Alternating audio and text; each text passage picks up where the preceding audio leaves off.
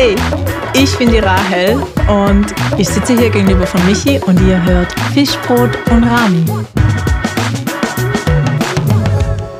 Das Thema heute ist Pornografie und wir nehmen hauptsächlich da nochmals oder wir tauchen da nochmals in dieses Thema ein, weil beim einen Podcast, ich weiß gar nicht mehr, was es war, Sex It Up, die Nummer 5, oder? Da habe ich gesagt, ähm, schaut doch miteinander ein bisschen Pornos, wenn ihr Inspo braucht.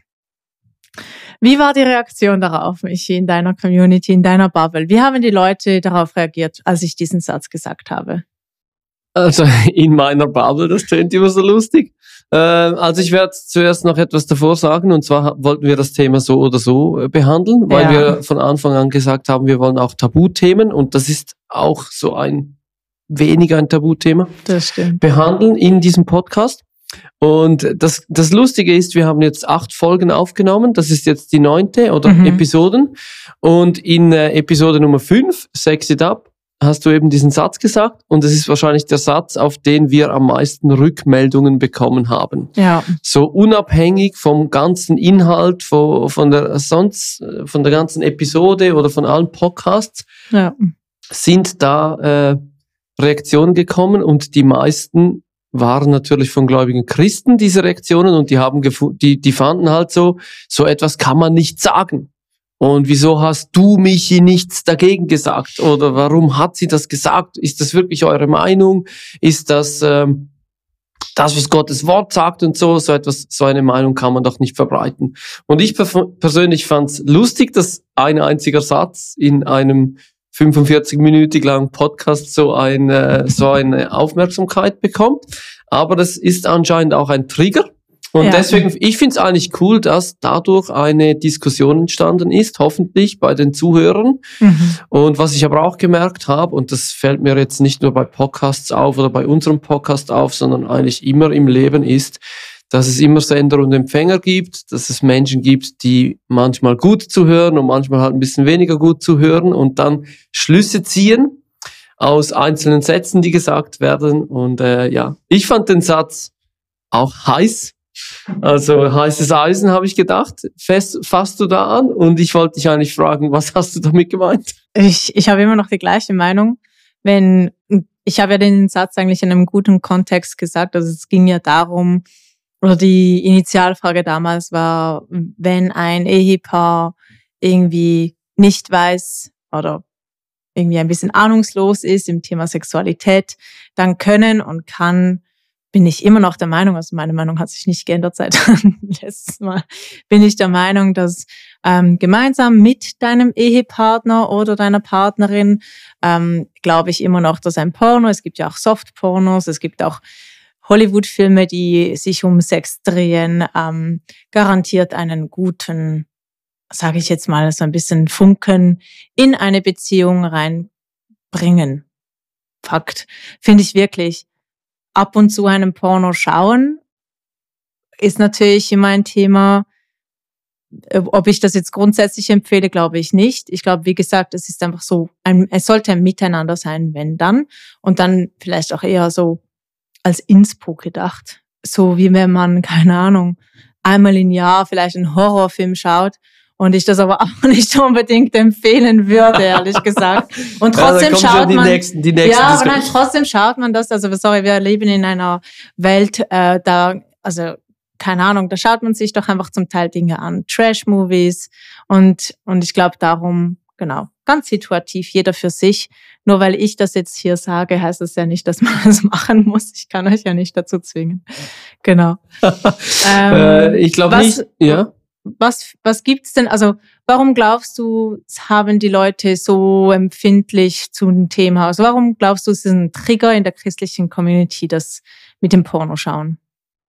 Ich glaube, weil man, also wahrscheinlich gibt es verschiedene Gründe, aber ich glaube, einer der Hauptgründe ist, dass man ja auch weiß, dass Pornos einen mega negativen Einfluss haben auf Menschen und dass man süchtig werden kann. Also wir haben die Folge ja Pornografie genannt und nicht Pornografie-Sucht, aber mhm. natürlich ist uns ganz, äh, ja, deswegen haben wir auch gesagt, wir wollen über dieses Thema so oder so sprechen, Ja. äh, weil wir wissen, dass es ein riesiges Problem ist, jetzt nicht nur in der christlichen Gesellschaft, sondern allgemein auf der Welt, Pornografiesucht und das, die ganze, sag ich mal, die ganze Maschinerie, die dahinter steckt, ist ja natürlich jetzt aus christlicher Sicht, äh, wir wollen ja nicht etwas unterstützen, wo Menschen genötigt werden, äh, zum Teil Sex zu haben oder keine, ja, halt die Umstände einfach nicht so super christlich sind. Und wir wollen nicht, dass Menschen in Süchte verfallen. Ich glaube, das ist wahrscheinlich der Hauptgrund. Man, wir würden jetzt nie jemandem etwas empfehlen, wo wir wissen, da kann eine Sucht entstehen. Und ich glaube, bei Pornografie ist es halt wie so ein bisschen offensichtlicher, weil man weiß es. Und bei anderen Dingen ist es nicht so offensichtlich, weil man es nicht so gut weiß vielleicht. Ja, ja. Du hast mich gefragt, was ich denke, was, was so ein Trigger ist. Ja, das stimmt. Das kann sicher ein Trigger sein. Ich glaube aber trotzdem würde ich den Menschen empfehlen, mit, mit ihren Freundinnen und Freunden ab und zu mal feiern zu gehen, und weil das einem gut tut und Alkohol, und ich aber dadurch auch keinen Alkoholsucht quasi promote, oder? Also weißt du, wie ich meine? Das eine nur, also, Ja, ja, ich weiß schon, was du meinst, aber für mich schon das eine und das andere ist jetzt nicht unbedingt das Gleiche. nein. Und ich denke, so hat auch jeder seine eigenen Erfahrungen ähm, gemacht mit diesem Thema. Also wir haben uns ja auch auf diese Folge so ein bisschen vorbereitet und wir haben uns auch intensiver, also ich habe mich schon seit Jahren eigentlich immer wieder mit diesem Thema beschäftigt, weil ich einfach finde, es wird viel zu wenig darüber gesprochen, auch im Mhm. christlichen Kontext und vor allem wird, äh, wenn darüber gesprochen wird, wird eher in so einem verurteilenden Kontext oder so einer verurteilenden Art und Weise äh, davon gesprochen. Man spricht es dann an und man fragt dann so in einem Gottesdienst, wer pornografiesüchtig ist und dass Pornografiesucht ja etwas Schlechtes ist, eine Sünde ist und dann kommt man nach vorne und bekennt seine Sünden oder man wird, man, man lässt für sich beten und es hat dann immer so einen fahlen Beigeschmack, Beigeschmack aus meiner Sicht. Und ich persönlich glaube eigentlich, dass man einfach auch darüber sprechen sollte, unter Freunden, in Kirchen, äh, in Gottesdiensten, egal in was für Communities, um auch informiert zu sein, Ja. um äh, aufgeklärt zu sein und zu wissen, was geht da eigentlich ab und was haben Pornos oder vor allem Pornografiesucht auch für einen negativen Einfluss auf uns als Menschen. Vielleicht ein bisschen zur Industrie. Ähm, ein paar Fakten. 97 Milliarden schwer, also US-Dollar, ähm, ist diese Industrie riesig. Ähm, 26 Prozent der Männer, 17 Frauen, 17 Prozent der Frauen konsumieren regelmäßig Pornos. Tendenz steigend sicher. Ich glaube, es ist wirklich viel, viel verbreitender, als dass man denkt. Ja, also es, es, ist, es ist richtig krass. Also die ganze Industrie ist riesig. Äh, man sagt auch, ich habe das hier gerade, 25 Prozent aller Suchanfragen im Internet drehen sich um Pornografie. Ähm, 65 Prozent aller Frauen unter 30 geben an, mehrmals im Jahr Pornografie konsumiert zu haben. Also das Mhm. heißt noch nicht süchtig sein, Ja, sondern einfach mehrmals mal. im Jahr ab und zu äh, Pornografie zu konsumieren. Hier steht auch 30 Prozent aller Daten des Internets haben pornografischen Inhalt. Wir können euch diese da Daten und Fakten, es gibt noch Voll. viel mehr, auch verlinken. Die findet ihr in den Show Notes. Also die Industrie ist riesig und von dieser Industrie profitieren natürlich auch gewisse, gewisse Leute profitieren davon, wie in jeder Industrie und gewisse Mhm. ähm, Leiden auch leiden darunter. darunter. Genau. Und ich glaube, wir wollen jetzt nicht so fest auf das eingehen, sondern eigentlich mehr wirklich, was passiert mit Menschen, die Pornografie konsumieren und süchtig werden. Mhm. Ja, was ist der Effekt davon? Also natürlich gibt es natürlich, beim Konsum gibt es natürlich einen Effekt. Also man wird spitz, man schaut sich das an. Was passiert aber danach? Also was, was, was passiert langfristig, sage ich mal? Also kannst du da noch mehr Informationen dazu geben? Ähm, ja, es ist so, dass wenn ähm, Menschen, egal ob es jetzt Männer oder Frauen sind, Pornografie konsumieren, also das Krasse ist ja, dass man heute sagt, durchschnittlich mit elf Jahren hat man Zugriff auf Pornografie. Und die Frage im christlichen Kontext oder allgemein, auch wenn du zum Beispiel Kinder hast, Mhm. ist ja, wer, das haben wir auch schon darüber gesprochen, wer klärt die Kinder auf? Ja. Und ich persönlich finde, Eltern, klärt eure Kinder auf bevor es Pornografieindustrie tut oder sonst genau. jemand tut oder die Schule tut oder sonst irgendwas, sondern klärt eure Kinder auf. Und wenn ein Kind schon mit elf Jahren theoretisch Zugriff haben kann auf pornografische Inhalte oder das durchschnittlich das Zugriffsalter ist, erste, wo du als erstes konfrontiert wirst damit, dann finde ich, muss das unbedingt vor elf Jahren stattfinden, logischerweise. Hoffentlich. Und ich glaube, das sind sich auch viele gar nicht bewusst. Was passiert ist, dass die meisten Männer und ich kenne auch ganz viele, äh, die das erlebt haben, die fangen das an, im Teenage-Alter zu konsumieren. Und sie sehen dann halt diese Bilder und das erregt sie und so weiter. Das ist die eine Seite. Und die andere Seite ist aber, dass in ihrem Hirn auch etwas abgeht. Also das, da werden verschiedene Stoffe ausges ausgeschüttet in den Körper mhm. und es entsteht eine Sucht, wie bei Nikotinsucht, Heroinsucht, was auch immer. Da entstehen halt Bindungs- Hormone sozusagen und genau. du kannst dann nicht mehr aufhören, das zu schauen. Und das, was am schlimmsten ist, aus meiner Sicht, ist eigentlich, dass du das Gefühl hast, das, was dir da vorgespielt wird, das ist immer noch Schauspiel, es ist immer noch gedreht, es ist ein Film gemacht worden. Du denkst, dass so Sex funktioniert. Und du denkst, dass deine zukünftige Partnerin oder ein zukünftiger Partner genau so funktionieren muss wie in diesen pornografischen Inhalten. Was dann aber in der Realität natürlich nicht der Fall sein wird. Nein, Weil die meisten Frauen stöhnen nicht so wie in Pornos. die meisten Männer verhalten sich nicht so wie in Pornos, oder Männer vielleicht schon, aber Frauen überhaupt nicht. Äh, und ähm, ich glaube, das ist ein riesiges Problem. Was aber auch passiert ist, im Hirn, also da, da geben wir auch, auch Links, wir sind ja keine Neurologen oder Ärzte oder so, aber im Hirn passiert eigentlich das, dass du, wenn du süchtig wirst in Teenagerjahren, dass du sexuell als du wirst erwachsen, aber deine Sexualität verhält sich immer so, wie wenn du ein Teenager wärst. Ja, und wenn du erwachsen bist, sagen wir, du bist 25, du bist 30 und du lernst deine zukünftige Partnerin kennen, du bist ein Mann, ich erzähle das jetzt aus, aus der Sicht ja. des Mannes, weil ich bin ein Mann, ähm, und du lernst deine zukünftige Frau kennen, dann ist die Frau sexuell erwachsen, aber du bist eigentlich immer noch, noch sexuell im Stand eines Teenagers. Und da prallen zwei Welten aufeinander. Mhm. Der Rammelhase, oder wie sagt man dem? Oder der Mann genau. hat das Gefühl, es funktioniert so im Porno. Und die Frau äh, getraut sich vielleicht dann nicht zu sagen, dass sie das nicht so cool findet. Und dann hast du in der Sexualität, in der Ehe nachher ein riesiges Problem. Der Frau gefällt's nicht und der Mann hat das Gefühl, er ist super. Ja, genau, weil er das schon hundertmal, tausendmal, keine Ahnung wie oft, so wahrgenommen hat und so erlebt. Das ist, glaube ich, ja, ich glaube, das ist genau das. Also, das ist nicht, also sage ich jetzt mal, wenn, wenn ich sage, hey, schaut mal ein Porno, geht's halt mir darum, mal kurz Inspo zu holen und nicht als Anleitung, wie es sein sollte vielleicht. Und ich glaube schon, dass es, dass man aus, sage ich jetzt mal, wie, wie immer bei einer Sucht, wenn man selber merkt, hey, das, das tut mir nicht gut, dass man dann da auch wenn gerade beim Thema Sexualität ist ja sehr ist mehr Scham, Scham, mhm, mhm, Scham belastet auch, also auch schon wahrscheinlich zum eigenen Partner hin schon sehr schambelastet und trotzdem würde ich wirklich raten, das zu thematisieren in irgendeiner Art und Weise. Ähm, auch zu thematisieren, dass man das früher ganz viel konsumiert hat zum Beispiel. Dass man sagt, hey, ich möchte es nicht mehr, aber wenn man gerade neu in eine Beziehung reinkommt, glaube ich schon, dass man, dass das etwas ist, was man sagen oder erwähnen kann, wenn man das will, weil es hat ja trotzdem was mit einem gemacht. Man hat ja auch diese Bilder im Kopf, ist einfach so. Also ich glaube nicht, dass man das einfach so ausblenden kann, gerade wenn man wieder in diese Situation reinkommt. Also mhm. wenn man gerade wieder, ähm, ja, ich glaube, ich glaube, man sieht auch das den Männern an, also gerade aus meiner Perspektive als Frau. Ich, ich habe das, zum Teil sieht man das auch Männern an, also nicht jedem Mann sieht man das an, aber es gibt so diese Situationen, da läuft eine schöne Frau. Gerade.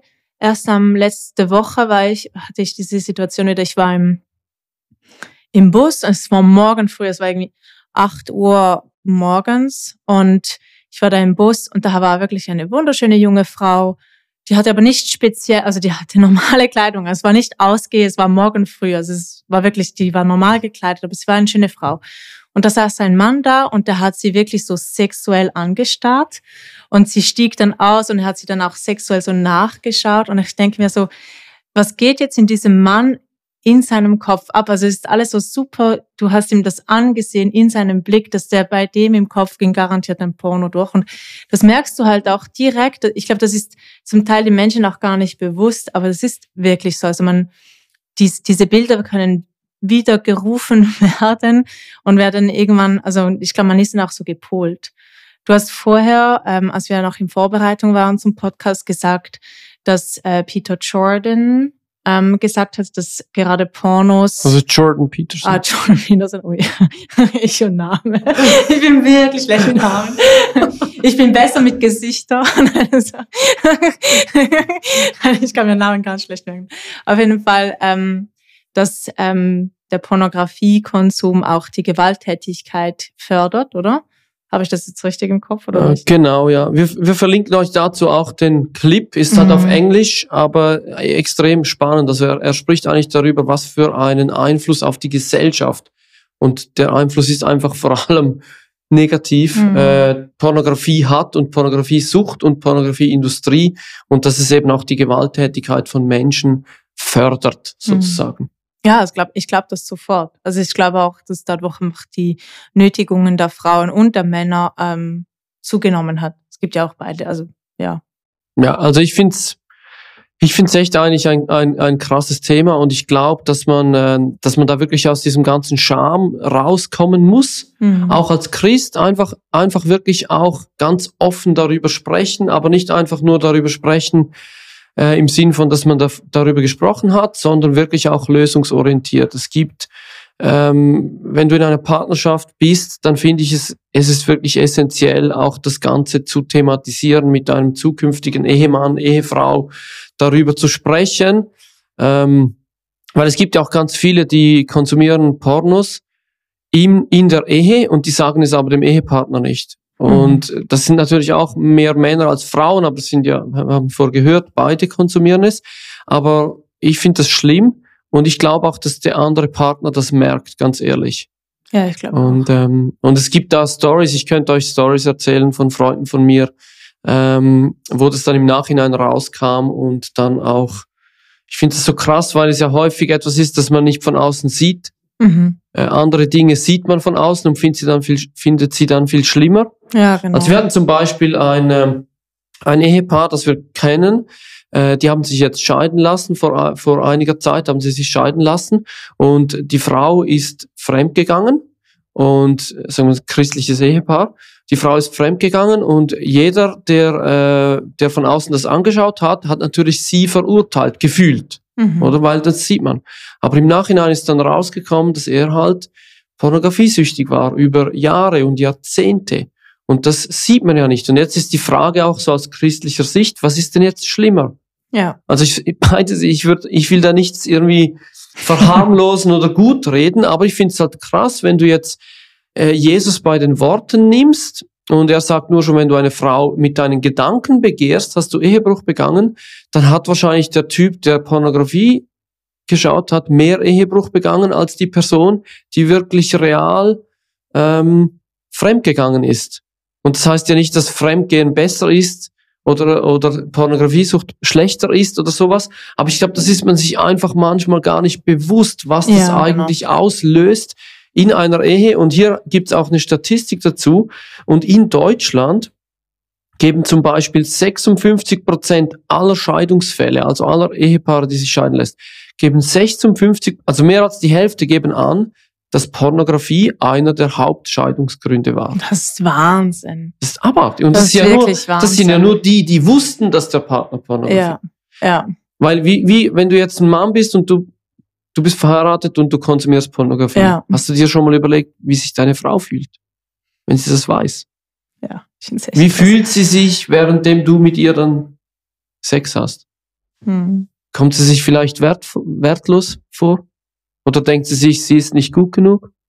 Und sie kann es dir nicht so besorgen, wie du es gerne hast und du brauchst dazu jetzt noch Porn. Also das sind Gedanken, die, mhm. man spricht halt nicht viel darüber, aber ich finde halt so, hört auf, so religiös zu sein, sprecht darüber. Ja. Redet darüber, weil es ist wirklich ein Problem und es macht Menschen kaputt, es macht Ehen kaputt und ich finde es überhaupt nicht lustig. Und vor allem nicht, wenn es dann im Nachhinein irgendwie so rauskommt oder so. es ist äh, richtig krass und deswegen würde ich wirklich jedem, jedem empfehlen, ähm, sprecht darüber. Ja, unbedingt. Ich glaube auch, dass man das nach und nach auch immer wieder mal, na, also nehmen wir mal an, zu Beginn eurer Ehe war alles wunderbar und alles super schön und dann gibt's ja, keine Ahnung, wie lange das ihr schon verheiratet seid. Ich bin schon, oh, jetzt muss ich schauen, dass ich nichts Falsches sage, also zehn Jahre fast mit meinem Mann verheiratet. Und so nach zehn Jahren kann es ja sein, dass es mal so alles Flaute wird im Bett und dass man dann sagt, hey, okay, keine Ahnung, ich, ich, ich schaue mir jetzt Pornos, weil ähm, wir haben uns auseinandergelebt und so weiter und so fort. Ich glaube, das ist auch so ein Moment, wo man eher vielleicht mal in den Dialog wieder mit seiner Partnerin und seinem Partner gehen oder Ehepartner gehen soll.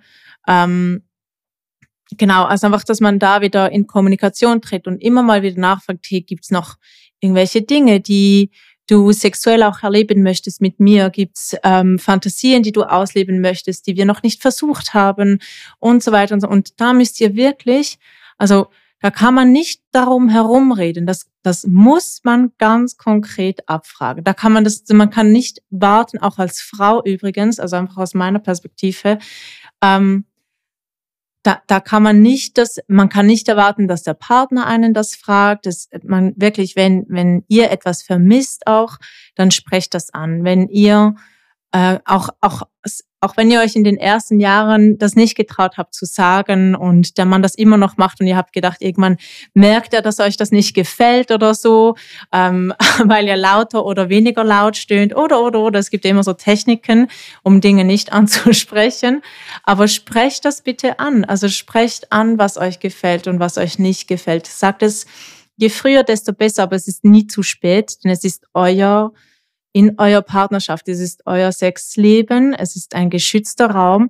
Wenn ihr das eurem Partner oder Partnerin nicht sagen könnt, dann kann man sowieso über die Kommunikation nochmals vielleicht ein bisschen sprechen. Dann gibt's vielleicht noch irgendwelche so Schutzräume oder Wände, die ihr aufgezogen habt, weil ihr irgendwie Hemmungen noch habt gegenüber eurem Partner. Das kann ja alles sein. Das möchte ich auch gar nicht irgendwie so verurteilen oder ist alles okay. Ich glaube, dass es ist auch in einer Beziehung gibt es verschiedene Ebenen von Vertrauen, das entsteht über die Jahre. Und trotzdem habe ich wie gelernt, ähm, in diesen zehn beziehungsweise 14 Jahren, wo ich mit meinem Mann zusammen bin, dass man, ähm, dass es nie zu spät ist, Dinge anzusprechen und dass es für beide eine Erleichterung ist. Das hat gar nicht zu grundsätzlich zu tun mit der Sexualität. Das kann, können auch andere Themen sein. Aber ich glaube, das ist super wichtig. Und je konkreter, desto besser. Denn wie immer in einer Partnerschaft, in einer Beziehung, Menschen können nicht Gedanken lesen. Es ist einfach so, auch bei Sexualität nicht. Und ähm, darum wirklich seid wortwörtlich, seid, seid ehrlich mit euch selber auch. Ähm, ja, und ich glaube, das, das so ein bisschen so meine Perspektive auch. Und wenn ihr etwas vermisst und ihr erhofft euch das irgendwie von außen her, das, das kann ja auch einfach Fremdgehen sein, das kann ja nicht unbedingt nur Porno sein, aber wenn ihr denkt, ja, das ist ein guter Einstieg, ähm, es zeigt sich auch, dass wenn man mit Pornos anfängt, ähm, dass dann die der nächste Schritt eigentlich das Fremdgehen meistens ist. Also dass die Wahrscheinlichkeit, dass man nach einem Pornokonsum fremdgeht, ist, glaube um 60 Prozent wahrscheinlicher. Also ist, glaube recht, recht massiv wahrscheinlicher, dass, dass man Also ich, ich habe die Fakten gerade hier. Also wenn man äh, wirklich äh, regelmäßig Pornos schaut, dann steigt, äh, also die, die Scheidungswahrscheinlichkeit steigt um 60 Prozent. Ah, und die Wahrscheinlichkeit, dass man eine außereheliche Affäre anfängt, steigt um 80 Prozent. Um 80 Prozent. Wow, krass. Das ist wirklich hoch. Ich finde das wirklich hoch. Dann kann man eigentlich fast, also das ist wirklich so der nächste Schritt. Nicht, das ist dann wirklich ja, so, man hat ja. das Gefühl, okay, wenn ich Porno schaue, dann gehe ich eigentlich als nächstes dann auch gleich fremd. Und dann kann ich auch verstehen, dass man, dass einem Partner oder Partnerin dann auch sagt, hey, eigentlich hätte ich das lieber nicht. Oder? Also ich, ja, ich ja, um, äh, also ich, ich persönlich finde auch, also das ganze Thema, egal ob es jetzt äh, Sexualität ist in der Partnerschaft oder ob es dieses Pornografie-Sucht-Thema ist, es, äh, ich finde, man kommt halt nicht darum herum, einfach darüber zu sprechen, Dinge ans Licht zu bringen und das halt, ich glaube auch, wenn man eine Kultur geschaffen hat, die nicht verurteilungsmäßig ist oder wo man nicht verurteilt wird, wo nicht Scham überhand nimmt oder so, das kann man ja in einer Ehe schaffen, eine Kultur oder eine genau. Familienkultur und hoffentlich auch in einer Church, eine Church-Kultur, wo Menschen nicht verurteilt werden. Ähm, dann hat man auch nicht Mühe darüber zu sprechen, weil man auch weiß, die Menschen, äh, die, die, die, jeder hat andere Schwächen und die Menschen verurteilen mich nicht nur, weil ich jetzt hier äh, sage, dass ich ein Problem habe im Bereich zum Beispiel Pornografiesucht. Was würdest du konkret, also du hast es schon gesagt, gibt es andere Dinge, ähm, wo du einem Christ raten würdest? Also ich bin Christ, habe Probleme mit Pornografiesucht. Was würdest du ihm konkret noch mehr raten, abgesehen von das zu thematisieren? Ja, also ich würde der Person raten, und da haben wir ganz gute Erfahrungen gemacht. Einige äh, Freunde und Kollegen von mir, die hatten das Problem auch. Ich muss ehrlich gesagt sagen, ich, ich äh, hatte das Problem nie. Ich habe nie äh, Pornografiesucht gehabt oder so. Und ich bin auch mega dankbar dafür, weil ich, äh, und ich habe auch immer gedacht, warum äh, haben so viele das und so. Äh, ich habe keine Antwort gefunden, ist ja eigentlich auch egal, aber ich habe Freunde erlebt, die über Jahre da mit zu kämpfen hatten und äh, mhm. äh, Kollegen oder Bekannte von mir, die jahrelang damit zu kämpfen hatten und sich selber mega geschämt haben, sich selber mega, mega verurteilt haben. Und ich würde, also der erste Schritt ist, glaube ich, und das ist etwas, das komplett unpopulär ist als Christ. Ich glaube, dass man sich wirklich bewusst werden muss, dass egal welche Sünde man gerade ausübt, ob es jetzt Pornografiesucht ist, ob es äh, Lügen ist oder egal was die Sünde ist, dass man muss sich bewusst werden, dass trotz der eigenen Sünden man komplett bedingungslos angenommen ist von Gott. Mhm. Und zwar genau auch in diesem Moment. Also während du jetzt auf Pornografie bezogen, während du diesen Porno gerade am Schauen bist, liebt dich Gott genau gleich, wie wenn du das nie getan hättest. Gott liebt dich genau gleich, Gott nimmt dich genau gleich an. Und ich glaube, das ist der erste Schritt. Also wenn du das realisierst, dann realisierst du ja irgendwann auch, oh mein Gott, ist ja unglaublich, dass Gott mich trotzdem liebt, obwohl ich gerade so schlimme Dinge mache. Und ich glaube, das gibt dann die Power, mhm. auch daraus rauszukommen. Ja. Also je mehr du eigentlich annimmst von Gott, desto mehr fühlt sich das ja in dir und desto weniger hast du hoffentlich dann auch das Verlangen, Pornografie zu konsumieren. Das Zweite, was ich jedem äh, raten würde, und da können wir auch einen Link in die Show Notes machen, ist, such dir Hilfe. Such dir professionelle Hilfe. Es gibt äh, ganz, ganz gute Anlaufstellen für Menschen, die pornografiesüchtig sind. Und ähm, genau, ein Bekannter von mir hat das gemacht und der ist äh, in so einen Kurs gegangen oder so eine Therapie sozusagen gegangen.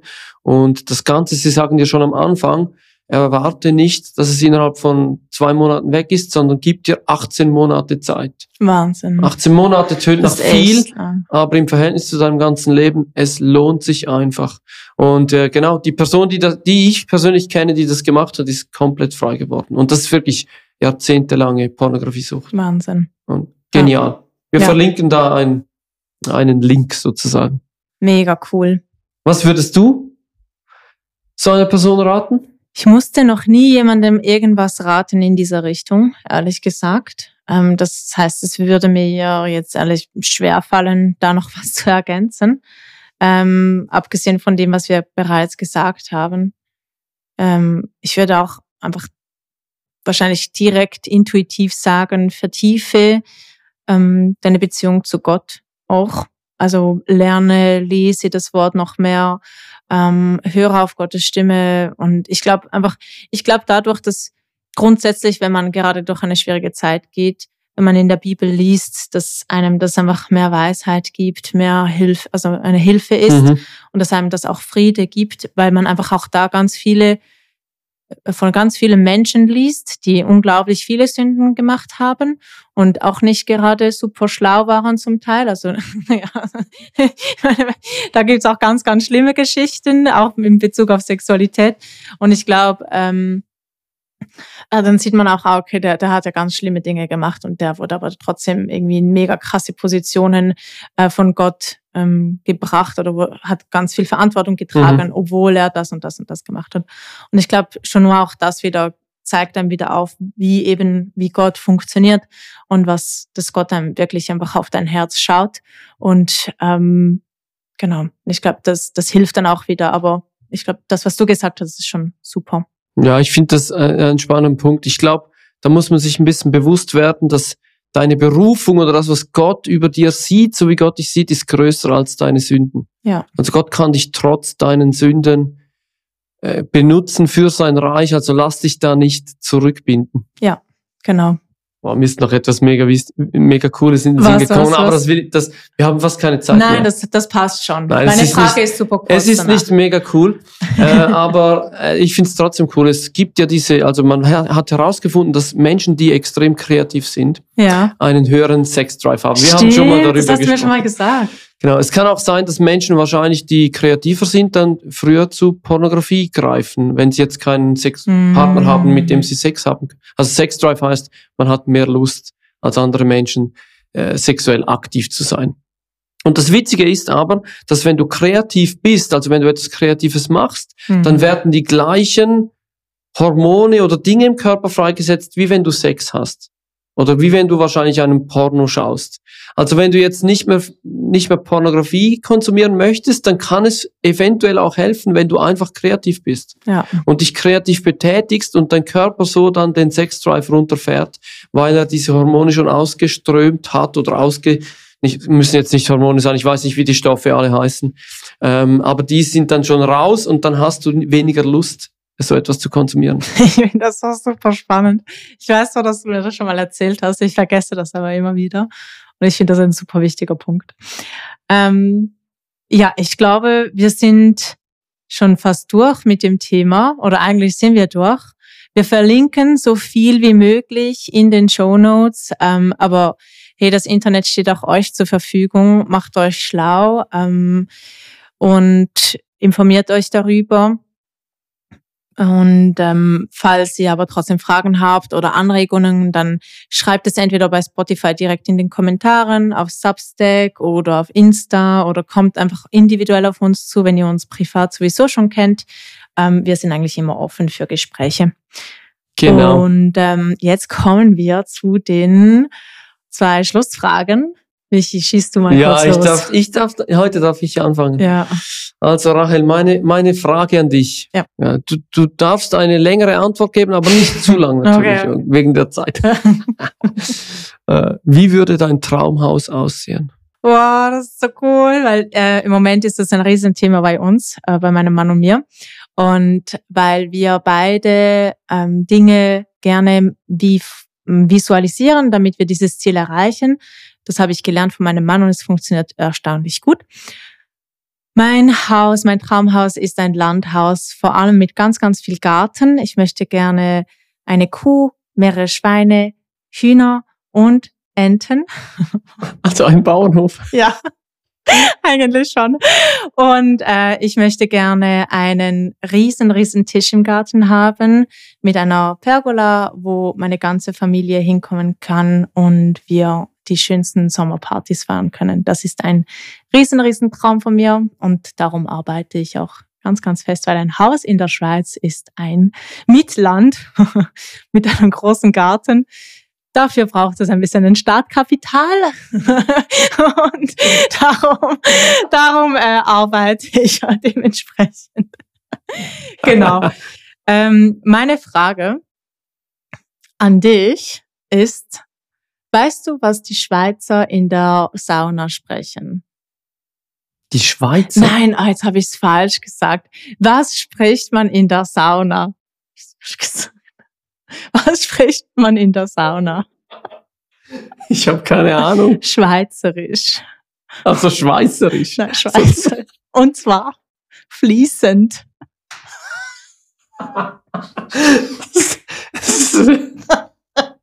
Das war der Witz, den du am Anfang, ja, ja, ja. Rahel hat mir gesagt am Anfang, vor der Folge, vor der Episode, vor der Aufnahme, hat sie mir gesagt, heute mache ich einen Witz. ja. das war mein Witz. Witz des Tages. Ich bin auch ganz schlecht im Witz erzählen. Nein, super. Okay, also viel Spaß. Vielen Dank Tschüss. und ciao. Und das war eine weitere Episode von Fisch, Brot und Rami. Falls ihr Fragen habt oder eure Meinungen mit uns teilen möchtet, schreibt uns auf Instagram. Die Shownotes zu unserem Podcast findet ihr auf Substack. Wir freuen uns, wenn ihr auch das nächste Mal dabei seid.